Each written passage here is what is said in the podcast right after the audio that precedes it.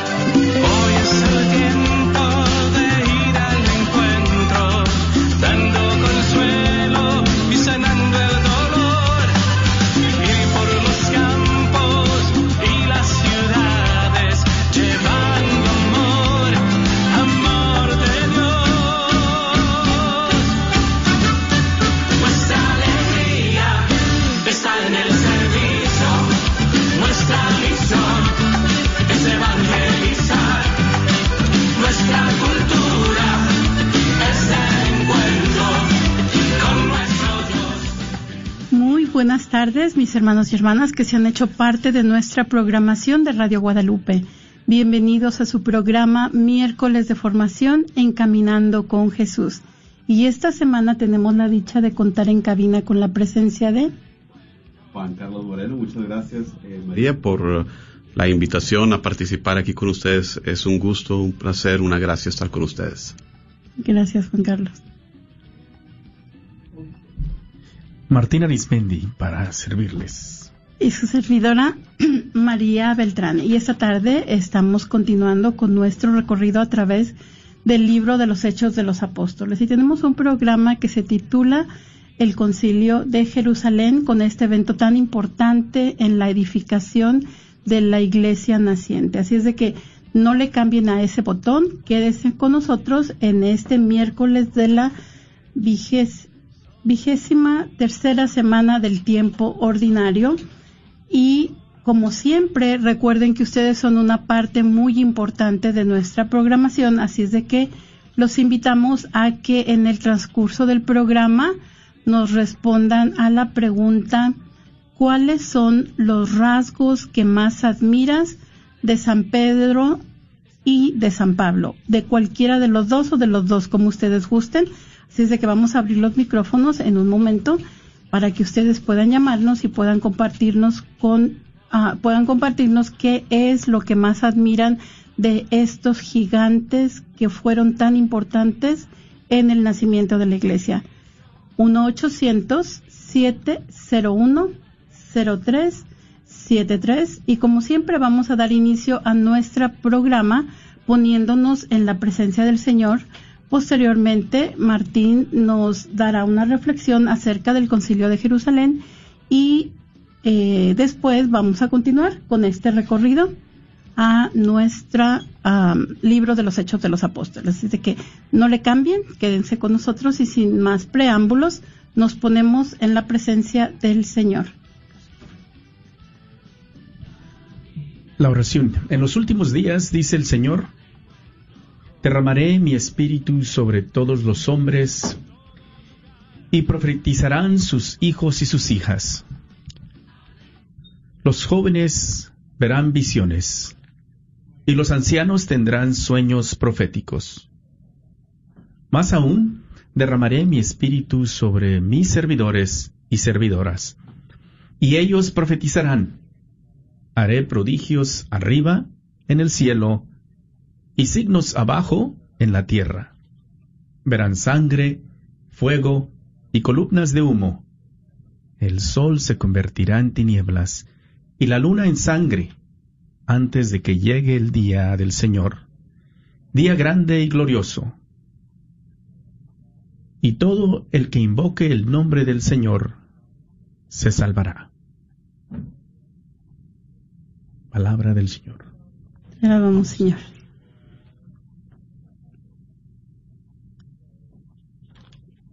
Continuamos con nuestra reflexión de esta tarde. Concilio de Jerusalén. Esta tarde tomaremos nuestra reflexión del discurso del Papa emérito Benedicto XVI en la audiencia general del miércoles primero de octubre del 2008. El Papa Emérito comienza su discurso señalando que el respeto y la veneración que San Pablo cultivó siempre hacia los doce no disminuyeron cuando él defendía con franqueza la verdad del Evangelio. Y agrega que, al informarnos sobre el primer concilio de la Iglesia que tuvo lugar en Jerusalén, San Lucas introduce la carta que los apóstoles enviaron a las comunidades cristianas de la diáspora hemos decidido el Espíritu Santo y nosotros. El Espíritu, que obra en toda la Iglesia, conduce de la mano a los apóstoles a la hora de tomar nuevos caminos para realizar sus proyectos. Él es el artífice principal de la edificación de la Iglesia. Su Santidad Benedicto XVI expresa que la Asamblea de Jerusalén trataba de responder a la pregunta de si era indispensable exigir a los paganos que se estaban convirtiendo a Jesucristo, el Señor, la circuncisión, o si era lícito dejarlos libres de la ley mosaica, es decir, de la observancia de las normas necesarias para ser hombres justos, obedientes a la ley, y sobre todo, libres de las normas relativas a las purificaciones rituales, los alimentos puros e impuros y el sábado. Y la asamblea, a la asamblea de Jerusalén se refiere también San Pablo en la carta a los Gálatas, tras catorce años de su encuentro con el resucitado en Damasco. Pablo parte con Bernabé desde Antioquía, de Siria, y se hace acompañar de Tito, su fiel colaborador, que aun siendo de origen griego, no había sido obligado a hacerse circuncidar cuando entró en la iglesia. En esta ocasión San Pablo expuso a los doce, definidos como las personas más relevantes, su Evangelio de libertad de la ley. A la luz del encuentro con Cristo resucitado, él había comprendido que en el momento del paso al Evangelio de Jesucristo, a los paganos ya no les era necesaria la circuncisión. Las leyes sobre el alimento y sobre el sábado, como muestra de justicia. Cristo es nuestra justicia y justo, es todo lo que es conforme a Él. No son necesarios otros signos para ser justos. En la carta a los Gálatas, a, los Gálatas, perdón, recuerda con entusiasmo que el Evangelio de la libertad de la ley fue aprobado por Santiago, Pedro y Juan, los pilares de la iglesia de Jerusalén, que le ofrecieron a él y a Bernabé la mano derecha en signo de comunión eclesial en Cristo. El relato de San Pablo sobre la asamblea se cierra con el recuerdo de la recomendación que le dirigieron los apóstoles. Solo que nosotros debíamos tener presentes a los pobres, cosa que he procurado cumplir con todo esmero. Cada concilio nace de la iglesia y vuelve a la iglesia.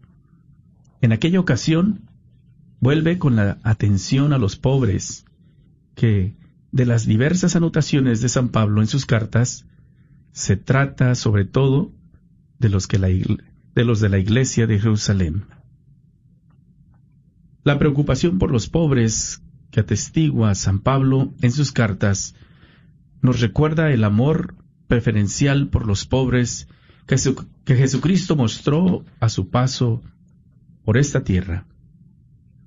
Y tú, hermano, hermana, que te has hecho parte de nuestra programación, Platícanos, ¿cuáles son los rasgos que más admiras de San Pedro o San Pablo?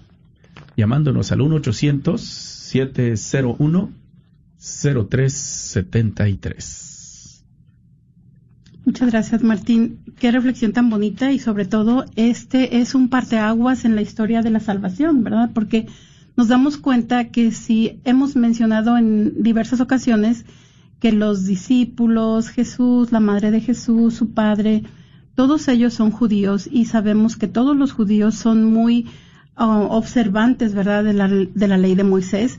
Ahora, en este momento, precisamente, en el concilio de Jerusalén, que pueden encontrar ustedes en el capítulo 15 de los Hechos de los Apóstoles, nos damos cuenta que esto ya no va a ser necesario, ¿verdad? Que vamos, que ellos van a tener unas nuevas prescripciones porque ya no va a ser necesario que se circunciden, ya no va a ser necesario que tengan todas estas observancias de las de los alimentos puros, de los alimentos impuros y sobre todo también este el sábado. Entonces, vamos a ver qué es lo que está pasando en la iglesia en la iglesia naciente y solamente como un recordatorio a lo que hemos hablado en los programas anteriores, recordábamos que eh, para la lectura de los hechos de los apóstoles nos vamos a dar cuenta de los hechos de Pedro, de los hechos de Pablo, y que en realidad son los hechos de Jesús a través de las personas que lo siguieron, ¿verdad? A través de sus discípulos o a través de sus apóstoles, que es el caso de San Pablo. Entonces vamos a ver, decíamos que Pedro en los primeros capítulos es el protagonista, vemos todas las luces este, hacia Pedro, pero nos va a, va a haber un momento después del capítulo 13 donde San Pablo se va a convertir en el protagonista de los hechos de los apóstoles. Así es de que hablábamos también qué es lo que sucede en el camino a Damasco. Sí, pues eh, qué interesante eh, y tan importante estos pasajes, eh, María Martín. para mí el Concilio de Jerusalén nos demuestra pues la importancia del papel de la Iglesia, ¿no? Que Jesucristo funda la Iglesia él nos dejó muchas enseñanzas, de las cuales muchas fueron recogidas aquí en la Sagrada Escritura y, muchas otras no. Eh, para asegurar la continuación en el futuro, eh, vemos aquí el papel de la iglesia con estos pilares de la iglesia de Jerusalén, con Pedro, con Santiago, con Pablo, eh, todos los que estaban ahí reunidos para confrontar las nuevas preguntas que vienen, ¿no? Y, y esto me, pues me viene a la mente el día de hoy, ¿no? Que, que muchas veces hay cristianos que no reconocen el, el papel de, de la iglesia o del papa o de los obispos. Pues aquí ya desde esos primerísimos años de la iglesia vemos ya cómo, cómo era la voluntad de Jesucristo dejar esta iglesia en fundación firme de los apóstoles que, que, que comienzan en este proceso de tener reuniones, de tener concilios que, que, es, que es un principio de lo que vemos después en la historia de la iglesia a través de los años, ¿verdad? comenzando con el concilio de Nicea en el año 325, Constantinopla, los demás de Nicea, hasta nuestros días eh, con el concilio Vaticano II en los años 60, que, que justo estamos a, en los días de celebrar ya su 60 aniversario, eh, mostrándonos la voluntad de Dios de dejar esta iglesia que, pueda seguir guiando a su rebaño de acuerdo a su voluntad. Así que de gran importancia aquí estos pasajes. Muchas gracias, Juan, Juan Carlos, y, es bien interesante lo que tú nos dices porque si bien en algunas ocasiones decimos, no, nosotros nada más nos enfocamos en la Biblia, ¿verdad? Escuchamos en algunas, este, hermanos separados que dicen nada más la Biblia, no hay magisterio, no hay no, no, solamente nosotros para, para guiarnos en nuestra fe. Y nos estamos dando cuenta, aquí precisamente nos decía el Papa Benedicto, unos 14 años después de la muerte de Jesús, eh, sí dijo 14, ¿verdad? Pero vamos a decir que el concilio de Jerusalén se llevó a cabo aproximadamente en el año 50 después de Cristo, ¿verdad? Entonces, este concilio de Jerusalén es en un momento en que todavía no estaban escritos los libros del Antiguo Testamento. O sea, en realidad no había Biblia del, del Nuevo Testamento, perdón. No estaban escritos, creo que el libro de, el más antiguo del, Nuevo Testamento es en la primera carta a los tesalonicenses que se escribió aproximadamente en este tiempo, año 49, año 50. Entonces, en ese tiempo que se está reuniendo la iglesia a ver qué es necesario, también nos trae a la mente el tiempo que estamos viviendo ahorita, ¿verdad? El tiempo de sinodalidad donde el Papa Francisco nos está hablando a todos a que nos reunamos como iglesia y veamos cuáles son las necesidades más apremiantes en este momento. Igual también nuestro, nuestro obispo, el obispo, el obispo Burns nos está convocando para que asistamos a estas reuniones sinodales donde vamos a ver qué es lo que va a pasar en esta iglesia post pandemia, ¿verdad? Vamos a tener todos una voz en estar discerniendo lo que más es necesario en nuestra iglesia. Así es de que los invitamos a todos ustedes a que nos llamen al 1-800-701-0373.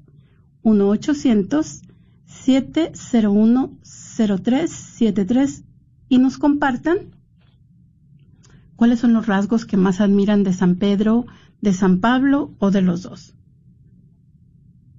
O inclusive lo pueden hacer ahí en Facebook, ¿no? También pueden hacer su comentario, escribir lo que más admiran, cuál es eh, de lo que más admiran de San Pedro, San Pablo, si es que no puedes llamar y se te hace más fácil. Eh, encuéntranos en Facebook, estamos completamente en vivo en la red de Radio Guadalupe. Identifícanos por la Cruz Azul, mándanos también un saludo desde donde nos estás escuchando. Gracias, Martín. Y bueno, entonces hablábamos también eh, la última vez que estuvimos con ustedes del camino a Damasco, ¿verdad? Y, y, la pregunta que se hacía, ¿el cristianismo es una secta y amenaza para el judaísmo? ¿Está el cristianismo amenazando al judaísmo? Entonces sabemos que San Pablo era un judío, era un fariseo, que era este observante de la ley judía, ¿verdad? Era muy celoso de la ley judía y estaba persiguiendo a la iglesia en Jerusalén. Inclusive había pedido cartas eh, para ir a la sinagoga de Damasco al sumo sacerdote. Entonces, en su camino a Damasco es donde sucede esta gran conversión para este hombre que se, se convierte en verdad en el, ¿cómo podemos decir? En el evangelizador más importante en este momento, ¿verdad? Entonces es cegado por una luz, habíamos dicho, cae a tierra, él escucha la voz del Señor que le pregunta por qué me persigues. Y aquí nos damos cuenta que Jesús es uno con la iglesia, ¿verdad? Entonces se va a identificar con la comunidad cristiana. Sí, siempre me ha parecido tan bonito esa, esa idea, esa teología de la identificación donde Jesús le dice a Pablo, ¿por qué me persigues? El perseguir a la iglesia es perseguir a Jesucristo. Eh, entonces se enlazan ahí bastantes de, de las ideas paulinas, ¿no? De que él nos comparte en sus cartas, de Jesús como cabeza de este cuerpo místico que es la iglesia. Entonces hay una, una gran identificación que, que yo, yo creo tiene raíz, pues, de, de este encuentro que tiene con el Jesús resucitado eh, un evento pues pues tan grande tan misterioso que yo creo que es, que es algo tan tan grande que Lucas eh, el tratar de no sé, el tratar de comprenderlo tres veces se mencionan en los Hechos de los Apóstoles, este mismo evento, eh, con algunos pequeños detalles quizás diferentes o énfasis diferentes, pero es algo tan grande, tan monumental en eh, giro en, el, en, el, en la vida de Pablo, que, que Lucas como que en ese tratar de, de, de poder interpretarlo son tres veces las que nos relata este encuentro. Y, y esta ceguera que experimenta Pablo que mencionaba María, pues eh, es como casi una manifestación física, una manifestación exterior de esa ceguera espiritual que tenía Pablo, ¿no? Al perseguir a, a los cristianos con, con ese celo que tenía él de seguir la ley de Moisés, la ley judía, y, y Dios hace con Pablo pues lo que hace con nosotros. Transforma ese celo. No, no le cambia de carácter, no le cambia, o sea, no se vuelve en otra persona. A veces, no sé, pensamos que ser cristiano significa dejar de ser nosotros mismos. No. Eh, Jesús vino a revelarnos la plenitud del ser humano. Y, y, aquí lo vemos eh, expresado en el cambio que, que, que se realiza en Pablo, de que no deja de ser otro. Ese mismo celo que él tenía, pero ahora es reorientado a, a ahora a compartir la buena nueva del Evangelio. Y, y, es lo que hace Dios con nosotros, ¿no? Nos toma con nuestro carácter, nos toma con nuestros dones, con lo que, ten, lo, que tenemos y lo transforma, lo purifica, lo cambia, le da un nuevo giro para así tomar quienes somos, nos revela la plenitud de nuestra propia humanidad para poder así compartir así como somos, quiere que compartamos el Evangelio, dejar esa ceguera espiritual a un lado y, buscarle. Y, y, lo interesante también que vemos en el caso de Pablo es que tiene una experiencia que es bastante personal, es bastante individual. Eh, él tiene, lo reconoce con humildad, que, a pesar de ser pues el último de los apóstoles, en algunas traducciones lo dice como aborto, eh, él no se va ya a predicar inmediatamente, porque vemos cómo inmediatamente con la guía de Dios va a buscar a Ananías. Tanto Ananías tiene esa visión como Pablo de ir a buscarlo. Y, eso yo creo que también es un mensaje importante para nosotros. Tenemos eh, muchas veces, gracias a algún retiro, gracias a alguna experiencia, tenemos también un encuentro con Jesucristo vivo. Y, y como San Pablo no es de entonces embarcarnos ahí por nosotros mismos, sino de buscar el seno de la iglesia, enraizarse, buscar a, ese Ananías, porque eh, quizás aún nos falte algo de formación. Quizás eh, Pablo, eh, tan formado que era, y yo creo que has mencionado en, capítulos anteriores su formación en, en, la ley judía, el hecho de que hablaba griego, no solamente el arameo, sino que también quizás hebreo, arameo, griego, pero aún así con, con su conocimiento íntimo de la ley, con ese celo de la ley y todo, le falta todavía, tiene que ir a, a terminar, a madurar esa formación eh, con Ananías que yo creo que representa pues el seno de la iglesia, ¿no? Ir a, a, a formarse con un grupo y eso nos enseña, eso tiene una lección para nosotros, ¿no? De siempre buscar el, el seno de una comunidad de, de no querer estar pues eh, ahí de, de, de, predicadores solitarios, no podemos hacer eso. Nuestra fe es una fe comunitaria, se vive en comunidad. Ciertamente hay aspectos una vez más personales, oración personal, Obviamente al final de nuestros días el juicio es personal, pero a diferencia de, de, de otros sabores de, de, nuestra fe cristiana, de, hermanos protestantes que dicen, no, la relación es entre yo y Dios directamente, pues para nosotros no, porque el pináculo de la vivencia de fe de nosotros se da en la misa los domingos, donde nos reunimos en comunidad. Y entonces la lección ahí de lo que, lo que vemos de este encuentro de, de Pablo con el Jesús resucitado y de ir con Ananías es de hacer lo mismo, enraizarnos en el seno de, de, una, de una comunidad que nos pueda guiar, que nos pueda completar quizás lo que falta. Qué interesante. A mí me gusta mucho esta parte donde, donde Jesús le dice a Ananías, ve a buscarlo porque lo he elegido para llevar mi nombre a todas las naciones, a los reyes y al pueblo de Israel. Qué, qué maravilla, ¿verdad? Tiene una misión para Pablo el Señor, ¿verdad? Dios mismo lo ha llamado por nombre. Y como tú nos dijiste, pues Ananías, Saulo va a tener esa visión de que Ananías va a venir a salvarlo, es bautizado también y él va a recibir el don del Espíritu Santo. Entonces, es, es algo muy hermoso porque nos damos cuenta que el Señor actúa de manera muy diferente a las expectativas humanas, ¿verdad? Nosotros tal vez tendríamos la idea de evadirlo, ¿verdad? De sacarle la vuelta, de hasta escondernos de San Pablo, pero sin embargo Jesús, como nos decía Juan Carlos, pues lo toma así con todas sus, con todos los dones que Dios le había dado y, y lo transforma en, en esta persona que tiene esta misión de llevar el nombre a todas las naciones. ¿Tú qué piensas, Martín? Sí, gracias, gracias. Obviamente creo que esta conversión de, San Pablo es de las que nos genera a muchos ese momento de que Dios, nada, todo es posible, ¿no? Yo me imagino, estaba ahorita que los escuchaban, ¿no? El envío de Ananías, de, que le dice, ve y búscalo porque lo he elegido, ¿no? Y sabiendo la fama, porque ya Saulo tenía esa fama de perseguirlos, ¿te imaginas? No, pero interesante esa, yo pienso que el que el envío de ir a buscarlo, pero también de que ya no es el mismo Saulo, le va a dar un segundo nombre y creo que esto viene a ser parte, ¿no? De que ya no es aquel Saulo perseguidor, sino a ese que ha elegido para que vaya a otras naciones, vaya a otros pueblos, ¿no? Y ahí viene también una riqueza, yo creo, donde el, el Señor encuentra a alguien y ya no nos deja igual, nos hace nuevos, ¿no, María? Como nos decía, como nos decía Juan Carlos, este celo, este coraje, este, este arroje que, que, posee Pablo es lo que va a servir para que la iglesia se disemine por todo, por todo el antiguo mundo, ¿no? Por todos estos, por todos estos lugares a donde San Pablo en verdad lleva, lleva la fe cristiana.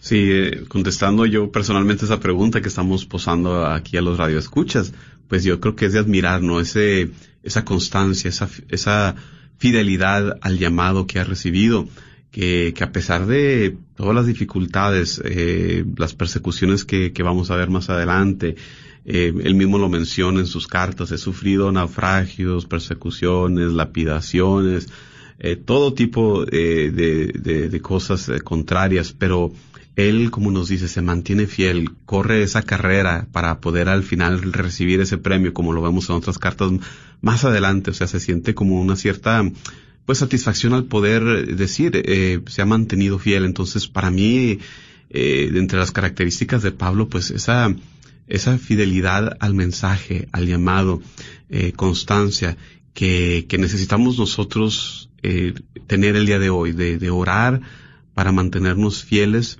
a pesar de, de las los diferentes críticas, de las diferentes situaciones que nos encontramos, porque es mucho más fácil, ¿no? Es mucho más fácil el hacer nuestra voluntad, ¿no? Eh, eh, que seguir la voluntad de Dios. Para mí yo creo que, que eso es una de las características que, que admiro más de, de, Pablo.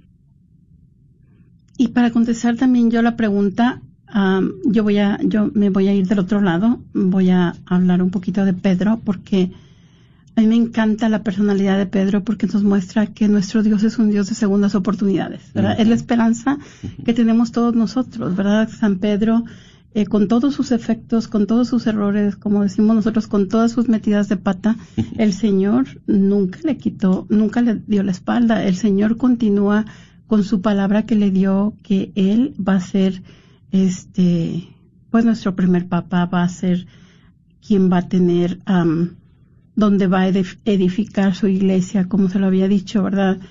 Y a mí me parece eso maravilloso, porque todos nosotros, eh, dentro de nuestra fe pequeña o grande, tenemos muchas caídas y el Señor siempre está listo para recibirnos con los brazos abiertos y a mí tal vez no sea una característica más de Dios que de Pedro, pero me encanta ver esa, ese rasgo de Pedro, eh, su debilidad, pero que el Señor la abraza, ¿no? Que, que el Señor pues la recibe, ¿no? Y es, a mí me encanta. Tú, Martín. Los pilares siguen siendo los pilares, ¿no? De la iglesia de Jerusalén que hablemos hoy, precisamente en este eh, Pedro y Pablo, y yo creo que es para recomendar siempre una buena lectura, para profundizar en estos grandes, grandes personajes eh, que nos han dejado tanto en nuestra, en la Biblia que podemos encontrar. Me recuerdo ahorita el libro de las confesiones de Pedro, ¿no? Del cardenal Martí, que cuando lo leíamos te quedabas así como cuestionado es eso que hablas precisamente, ¿no? De que el momento en el que es corregido fuertemente por nuestro Señor, al punto hasta que lo rechaza y dice, aléjate de mí, ¿no? Satanás, pero que eh, le muestra el amor, ¿no? En, después de negarlo tres veces, dice, lo importante aquí es la mirada de Jesús en el que no lo juzga, que lo sigue amando y después que lo vuelve a reafirmar y lo encuentra, ¿no? Apacienta mis ovejas, ¿no? Tan, tanta riqueza que nos ha dejado en esto, cuando profundicemos verdaderamente dentro de estos dos personajes que tenemos. Llámanos, tenemos la pregunta para ti también. De pronto tú has leído cuáles son los rasgos que más admiras de San Pedro y o San Pablo. El 1-800-701-0373, 1-800-701-0373. Y, y, bien, un poco de sobre la, la persona misma de, de, Pablo. Hemos aludido al hecho de que, de que tiene dos nombres, Saulo y Pablo. En, en la primera parte de, de, la carta de los Hechos de los Apóstoles se le menciona más bien como Saulo y, y más adelante, cuando finalmente, de, cierta manera, eh, él rompe ya con, con la sinagoga al, al, ser rechazado tantas veces, eh, vemos que ya más bien se le comienza a mencionar como Pablo, ¿no? Sablo y más después Pablo. Eh, muchos biblistas interpretan esto eh, por el hecho de que en aquellos tiempos personas biculturales eh, tenían, personas judías biculturales, como lo era Pablo, eh, tenían dos nombres, uno que usaban en el contexto judío eh, o en el idioma hebreo, y otro nombre en el contexto griego. Y, y, y, los biblistas interpretan eso de esta manera. Saulo con, con el nombre hebreo y Pablo en el nombre griego tenemos otros ejemplos también de, de, de este fenómeno con, con, otro de los seguidores eh, acompañantes de Pablo, Juan Marcos, es otro ejemplo de este fenómeno. Juan Marcos, que no es otra persona que el evangelista Marcos. Juan eh, es el nombre hebreo, mientras que Marcos es el nombre griego. Así que aunque sabemos por, por los escritos mismos de Pablo que se trataba de, de, una persona completamente judía, fariseo, de padres fariseos, como él lo menciona, de la tribu de Benjamín, como lo dice en la carta a los Filipenses, capítulo 3, versículo 5, pues también eh, tenía un pie dentro de la cultura griega y, y yo creo que también eso es mensaje para nosotros, ¿no? de que tenemos pues nuestro propio origen, nuestra propia tierra que nos vio nacer, pero como nos pasa a nosotros que estamos aquí eh, en Estados Unidos de origen mexicano, colombiano, ecuatoriano, de tantas naciones, eh, pues hay que poder vivir en ambos mundos. Y eso le, le sirvió mucho a Pablo, porque como vemos la evidencia en sus cartas, eh, su estudio de la de las herramientas de la retórica griega él hace uso de eso. Entonces es algo que siempre en la iglesia hemos hecho no no no desechamos el conocimiento humano. Siempre lo eh, discernimos lo que es bueno nos quedamos con eso y lo usamos para la gloria de Dios. Y entonces Pablo es ejemplo de eso. Nos nos dice eh, en los hechos de los apóstoles que nació eh, en Tarso provincia de Cilicia. Pablo de Tarso eh, más o menos cercano, contemporáneo a Jesús, entre los años 5 y 10, eh, después de, del nacimiento de Jesucristo.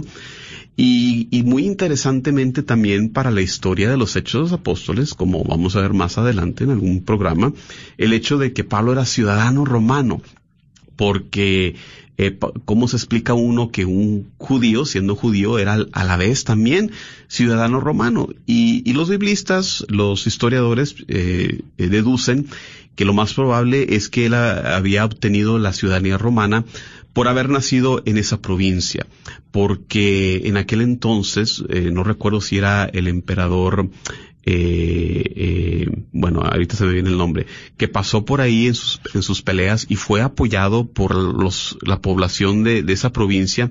Y en su regreso, Julio César, me parece que fue, si no, si no me equivoco, eh, los premia a los habitantes de esta, de, de esta población de Cilicia con la ciudadanía, romana. Era una de las maneras de poder obtener la ciudadanía romana. Más adelante vemos cómo, cómo alguien lo cuestiona le dice, yo tuve que compr comprar la ciudadanía por mucho dinero, ¿tú cómo lo hiciste? Y él pues fue más que nada de, de nacimiento. Sabemos también su ocupación, como fabricante de tiendas de lona, algo que también me parece tan interesante testimonio, ¿no? De que a, pesar de que era gran evangelizador, a pesar de que de, se, se, dio su vida de lleno, eh, tenía la preocupación de, de, no ser una carga económica a los hermanos, a las comunidades. Y entonces por eso también tenía su propia, su propio empleo, su propia man, manutención, para poder eh, mantenerse y no ser una carga para otros.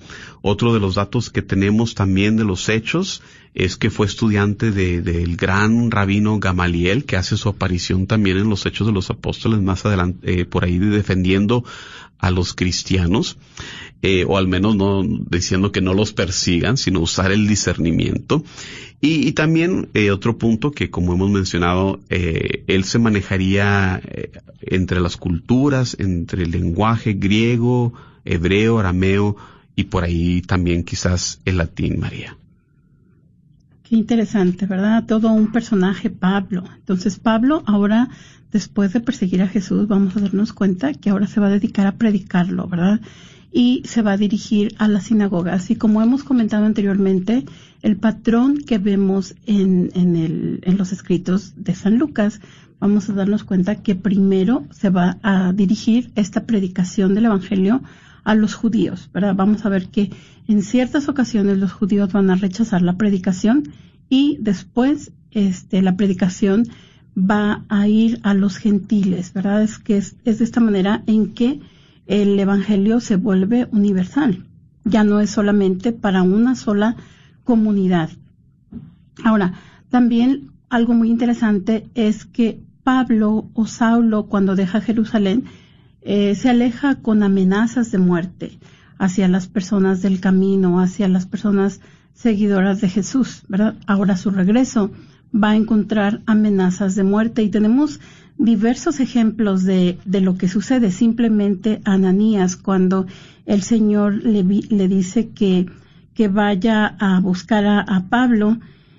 Ananías le responde que no, ¿verdad? Le dice, Señor, he oído hablar a muchos del daño que este hombre ha causado a tus santos en Jerusalén y no va a ser el único. Entonces Pablo va a causar un gran desconcierto tanto a las personas que eh, va a perseguir, perdón, tanto a las personas que perseguía, pero que ahora va a evangelizar como a las que no, a las que no lo son, ¿verdad?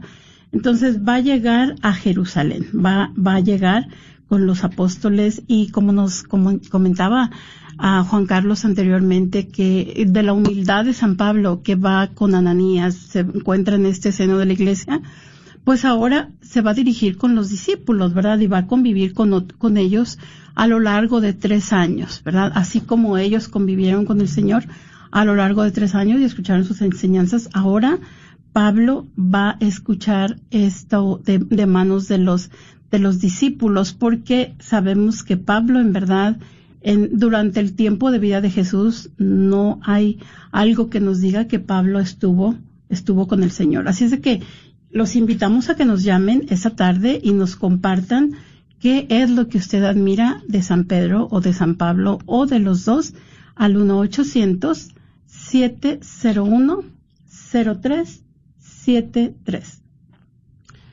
Gracias, María. Qué interesante lo que dices. Eh, antes de estudiar los Hechos de los Apóstoles, eh, pues yo pensaba, y a lo mejor muchos de los radioescuchas también, eh, cuando se habla de Pablo como apóstol de los gentiles, pensamos, bueno, se encargó entonces únicamente de los gentiles, pero como mencionabas, por, por mucho tiempo después, eh, yo creo que tanto en imitación a Jesucristo, que hacía lo mismo de, que, que, vino primero a predicar a, a, los judíos, así como también yo creo que el amor eh, a los suyos, a su, a su raza, a su nación, de donde él nació, eh, siguió predicando primero a los judíos, iba a la sinagoga, cuando era rechazado últimamente, ya se dirigía a los gentiles, ¿verdad? Y lo, lo, siguió haciendo por mucho tiempo, hasta que como que ya se colmó, ¿verdad? Llegó el momento en que se sacude los pies y dice, ya, ya no más, ya hice lo que pude, ahora sí dirijo la misión a los gentiles, pero pero sí, me, al estudiar a los hechos sí me pareció interesante el, el, que no, no se dirigió inmediatamente a los gentiles, sino que siguió esa misión como, como Jesús, ¿verdad? Que, que mismo nos dice, vine primero con, con los judíos, ¿verdad? Y, y, y su predicación, pues después de esa conversión que vemos, como lo dijimos en, en, tres diferentes pasajes, pues es, eh, es la, persona de Jesús. Él tiene la convicción de haber tenido un encuentro con Cristo, de haber visto a Cristo. Y, y es a partir de este encuentro que él comienza su misión evangelizadora. Y, y yo que trabajo pues en el ámbito de la catequesis, de la formación, pues siempre le recuerdo a los hermanos y hermanas, tanto líderes como catequistas, ¿no? Tenemos que ser puentes para que también otros hermanos como nosotros, como Pablo, que tuvimos la gracia de tener un encuentro con Jesucristo, tenemos que trabajar para ser puentes para que otros también tengan esa experiencia de encuentro con Jesucristo. Y, ahí está la importancia de, aquí de conocer a Pablo de ver cómo predicaba, de cómo predicaba Pedro a las diferentes multitudes, a los, a los judíos, Pablo también a los judíos, más adelante a los griegos, y ver cómo a partir de ese encuentro es que parten a la misión evangelizadora. A veces queremos pedir mucho de los que catequizamos, pero primero hay que empezar por ese encuentro. Sin, sin ese encuentro, pues no tiene sentido muchas veces lo, lo que, lo que queremos enseñarles, ¿no? Así como para Pablo, pues no tenía sentido alguno, ¿verdad?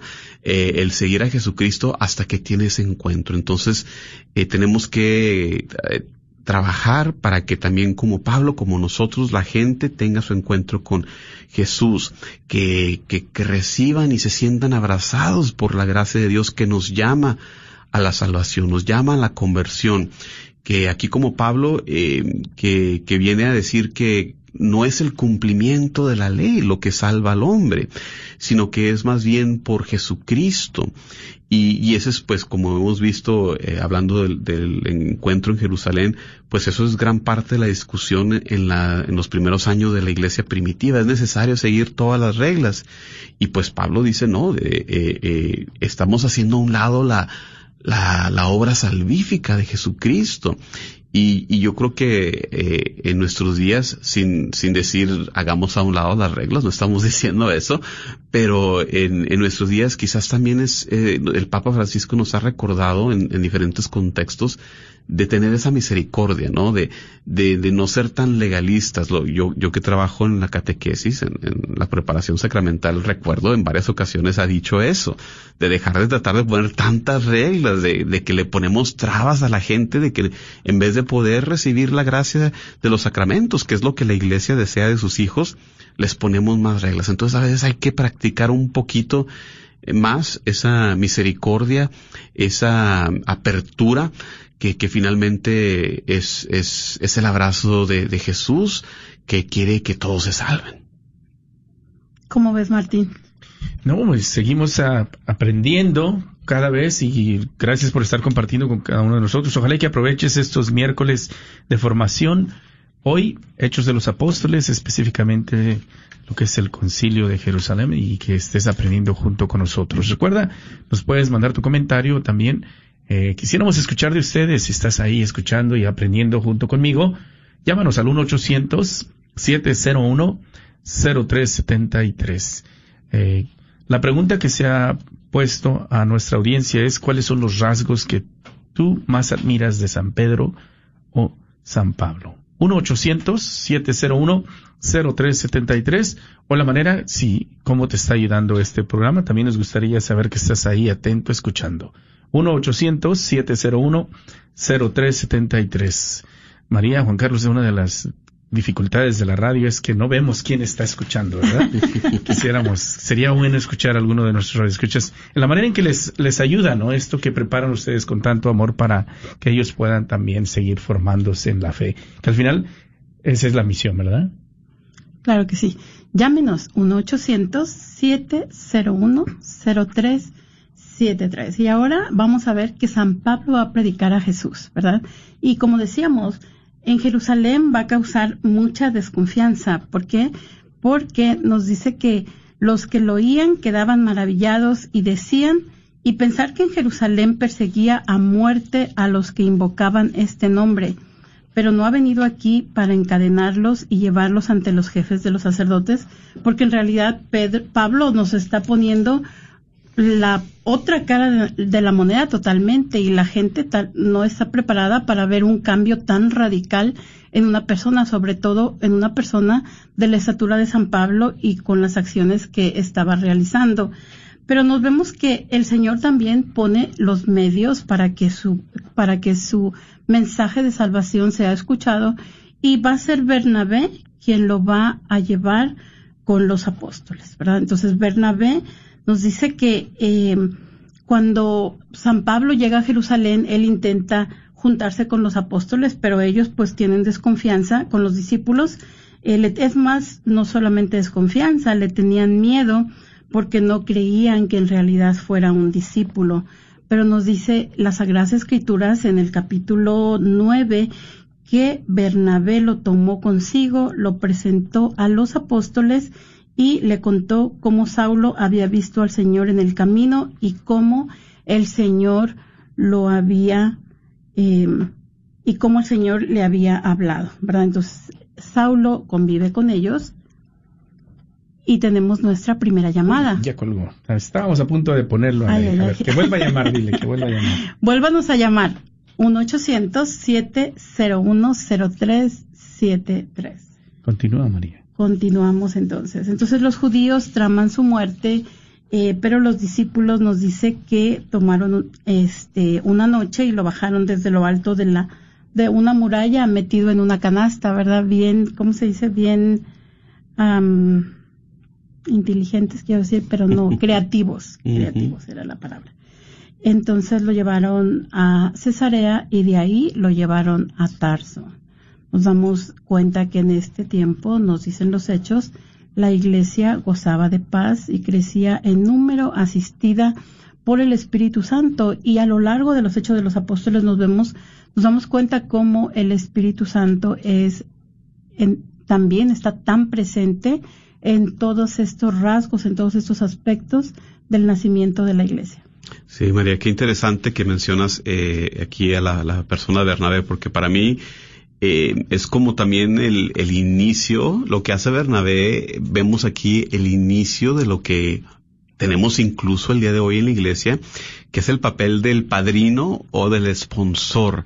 Eh, este papel que tenemos hoy en día para diversos sacramentos, como el sacramento del bautismo, el sacramento de la confirmación, lo veo ya aquí en inicio con Bernabé, porque él es el que tiene que presentar, eh, dar, no sé, dar fe de que Pablo ya no es el mismo, ya, ya no es el mismo perseguidor, no tiene eh, intenciones eh, ulteriores, sino que ha tenido este encuentro. Entonces, eh, vemos en la persona de Bernabé como, no sé, como el primer padrino de la iglesia, ¿no? Y, y entonces los, los, los que hoy en día somos, eh, nos piden pedir eh, este papel, pues tenemos ahí eh, el, el modelo de Bernabé. Y, nos recuerda una vez más lo que mencionaba hace un momento, eh, esa dimensión comunitaria de nuestra fe. Eh, y cuando hablo de esto en, en entrenamientos de sacramentos bautismales y demás, le digo a la gente, la manera en que llegamos a la fe, usualmente, aparte de uno u otro loco que quizás por sí solo llega a la iglesia, pero normalmente eh, la manera en que llegamos a conocer a Dios es por la invitación de alguien.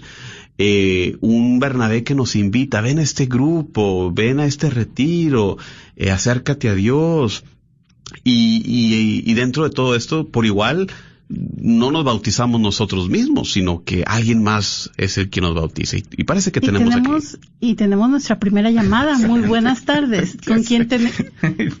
Ya se No quieren hablar hoy en día. ¿O ya se fue? Ay, ay, ay. Discúlpame, Juan Carlos. Te ver. estamos tratando de tenerte para que no esperara mucho Sí, y colgó. sí. No, no, no. Tenga otra vez. paciencia. Sí, por favor, llámenos otra vez, que su, su mensaje, su intervención también es muy importante. Ustedes son gran parte de, de este programa. Ahí, ahí estás, a ver. Buenas tardes. ¿Qué querías compartir? Adelante. Buenas tardes. Y que está muy hermoso su programa que están haciendo, es un aprendizaje muy bonito y lo que están hablando de San Pablo pues es hermoso, es una fe que nos dejó fundada para todos los que creemos fielmente en que Jesús está vivo dentro de nosotros. Toda la enseñanza de Pablo, de Pablo es hermosa. ¿Aló? Sí, Sí. así es. Cu- ¿Cuál es tu nombre, perdón? Amelia. Amelia, muchas gracias por llamarnos esta tarde y muchas gracias por compartirnos. En verdad, San Pablo nos da unas enseñanzas bellísimas de cómo conocer el amor de Dios y te agradecemos mucho tu llamada y que Dios te bendiga. Te invitamos a que vuelvas a llamarnos en otra ocasión. Gracias, muchas felicidades. Está Muchas gracias, programa. Amelia. Gracias. Bueno, se abren las líneas 1-800-701-0373. 1-800-701-0373. ¿Cómo te está ayudando este programa?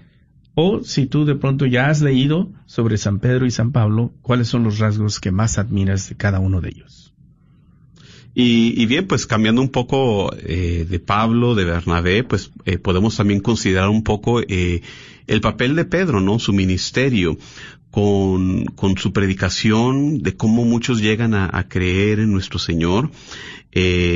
Vemos eventos milagrosos también, dos relatos de milagros eh, que, que forman uno de ellos preludio la conversión de la familia de Cornelio, que, que que, con este evento, una vez más, estamos viendo la entrada cada vez más cercana de los gentiles ahora a formar parte del pueblo de Dios, eh, cumpliendo pues lo que ya los profetas habían anunciado, ese anuncio de que sí, inicialmente el llamado fue a un pueblo en particular, pero este pueblo no fue llamado por sus cualidades propias, eh, sino más bien para ser luz de las naciones. Y aquí lo vemos ya, es, es uno de esos temas constantes de los hechos de, los apóstoles. Con la conversión de la familia de Cornelio en el capítulo 9 de los Hechos, otros eh, eh, evento milagroso, la sanación de Eneas, el paralítico en Lida.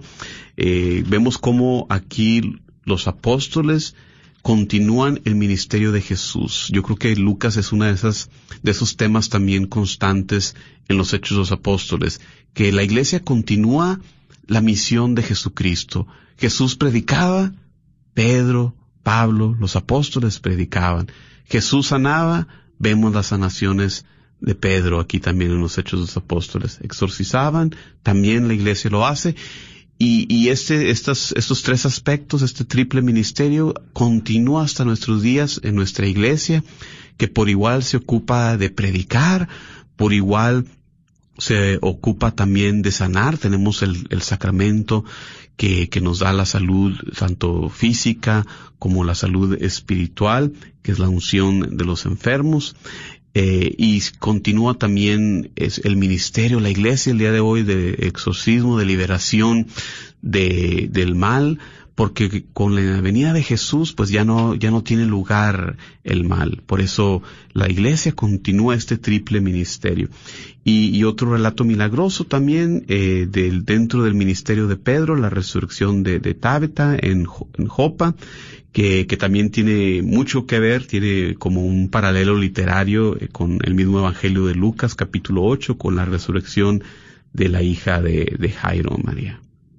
Muy interesante todo esto. Vemos en realidad literalmente cómo el ministerio de Jesús continúa a través de tus discípulos, a través de las personas que estuvieron cerca con él y también a través de Pablo. Entonces vamos a, continuar con estos hechos y hay algo muy interesante que nosotros decimos, algunas preguntas que nos podemos hacer y a una de a una de ellas la contestamos con el Concilio de Jerusalén, pero aquí también en este en este evento que vamos a del que vamos a hablar a continuación sucede algo muy interesante porque podemos decir por qué si los judíos no comían carne de puerco, los cristianos sí comemos y se supone que la, la religión cristiana viene extraída completamente de eh, del pueblo judío, ¿verdad? Somos este una continuación del pueblo judío.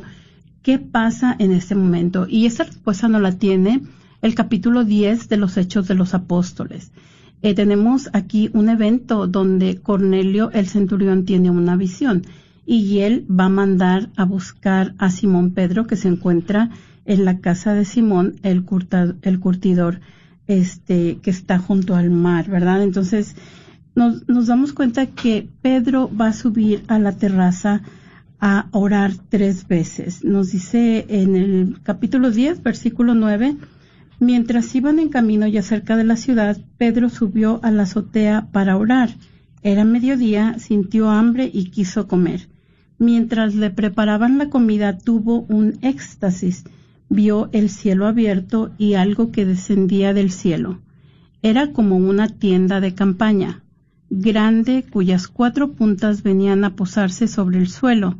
Dentro había toda clase de animales, cuadrúpedos, reptiles y aves. Entonces una voz le habló, Pedro, levántate, mata y come. Pedro le contestó, de ninguna manera, Señor, jamás he comido nada profano o impuro. Y se le habló por segunda vez, lo que Dios ha purificado, no lo llames tú impuro. Esto se repitió tres veces y después aquella cosa grande fue levantada hacia el cielo. Entonces, de esta manera Pedro tiene esta revelación tan importante, ¿verdad? Que de acuerdo a lo que ellos tenían entendido como pueblo de Dios, estaba prohibido para que un judío tratara a un extranjero o lo visitara. Pero a través de esto, Pedro se da cuenta que todo es purificado, tanto los alimentos como eh, eh, también las personas, ¿verdad? Dios acaba de mostrarme que no hay que considerar manchado o impuro a ningún hombre. ¿verdad? Es, es muy, muy hermoso este, este concepto, esta, esta revelación que le es dada a Pedro por el Espíritu Santo, ¿verdad? Que a través del, del cual todo es purificado, tanto los alimentos como las personas. Sí, eh, tan importante este pasaje que, que yo creo que marca un, un, punto alto, ¿no? Del Evangelio, porque antes de este capítulo 10 que estás mencionando, este evento de, de la visión y la conversión de la familia de Cornelio, eh, el Evangelio se había esparcido, empezando por Jerusalén, a los judíos, eh, continuando con Samaria, que son semi-judíos, no, no, no judíos enteros, pero como se había anunciado, se iba a esparcir de Jerusalén a Samaria a todos los rincones, todos los confines del mundo. Y, y, el inicio de esa transmisión del Evangelio es aquí con Cornelio. Comienza con Cornelio, que, que como centurión, como dirigente de, de, de 100 soldados romanos, no podía haber sido alguien judío, tenía que haber sido alguien gentil, un romano, ¿no? Entonces, eh, pero interesantemente, nos describe los hechos apóstoles que él era un temeroso de Dios. Entonces, aún sin ser judío, este, este tipo de personas son personas que les atraía algo de, de, de la fe judía, ¿no? Eh, el orar a Dios, eh, algún aspecto de, de, esta fe, de tal manera que eh, incluso dentro del esquema del templo podemos recordar que se contaba con, con una esplanada para los gentiles.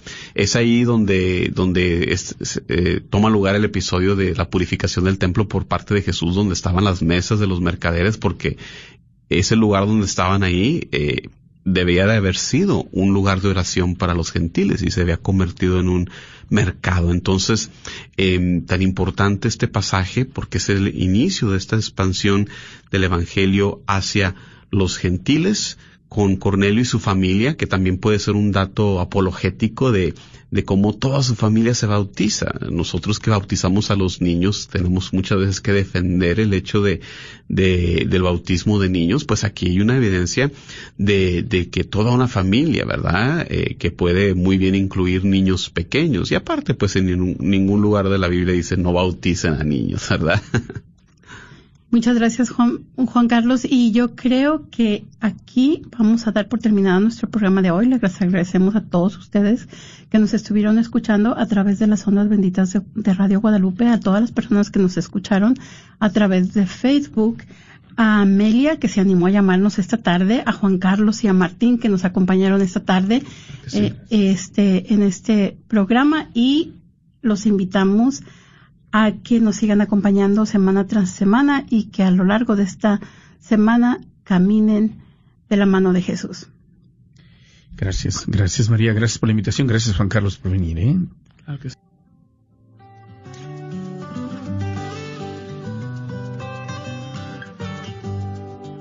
Jesús nos llama a ir al encuentro de su pueblo en todo lugar. Jesús nos llama a ser misioneros, llevando paz y caridad.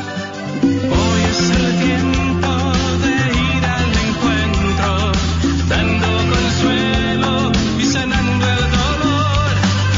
Y por los campos. Fuente de salud. El perdonar no es olvidar.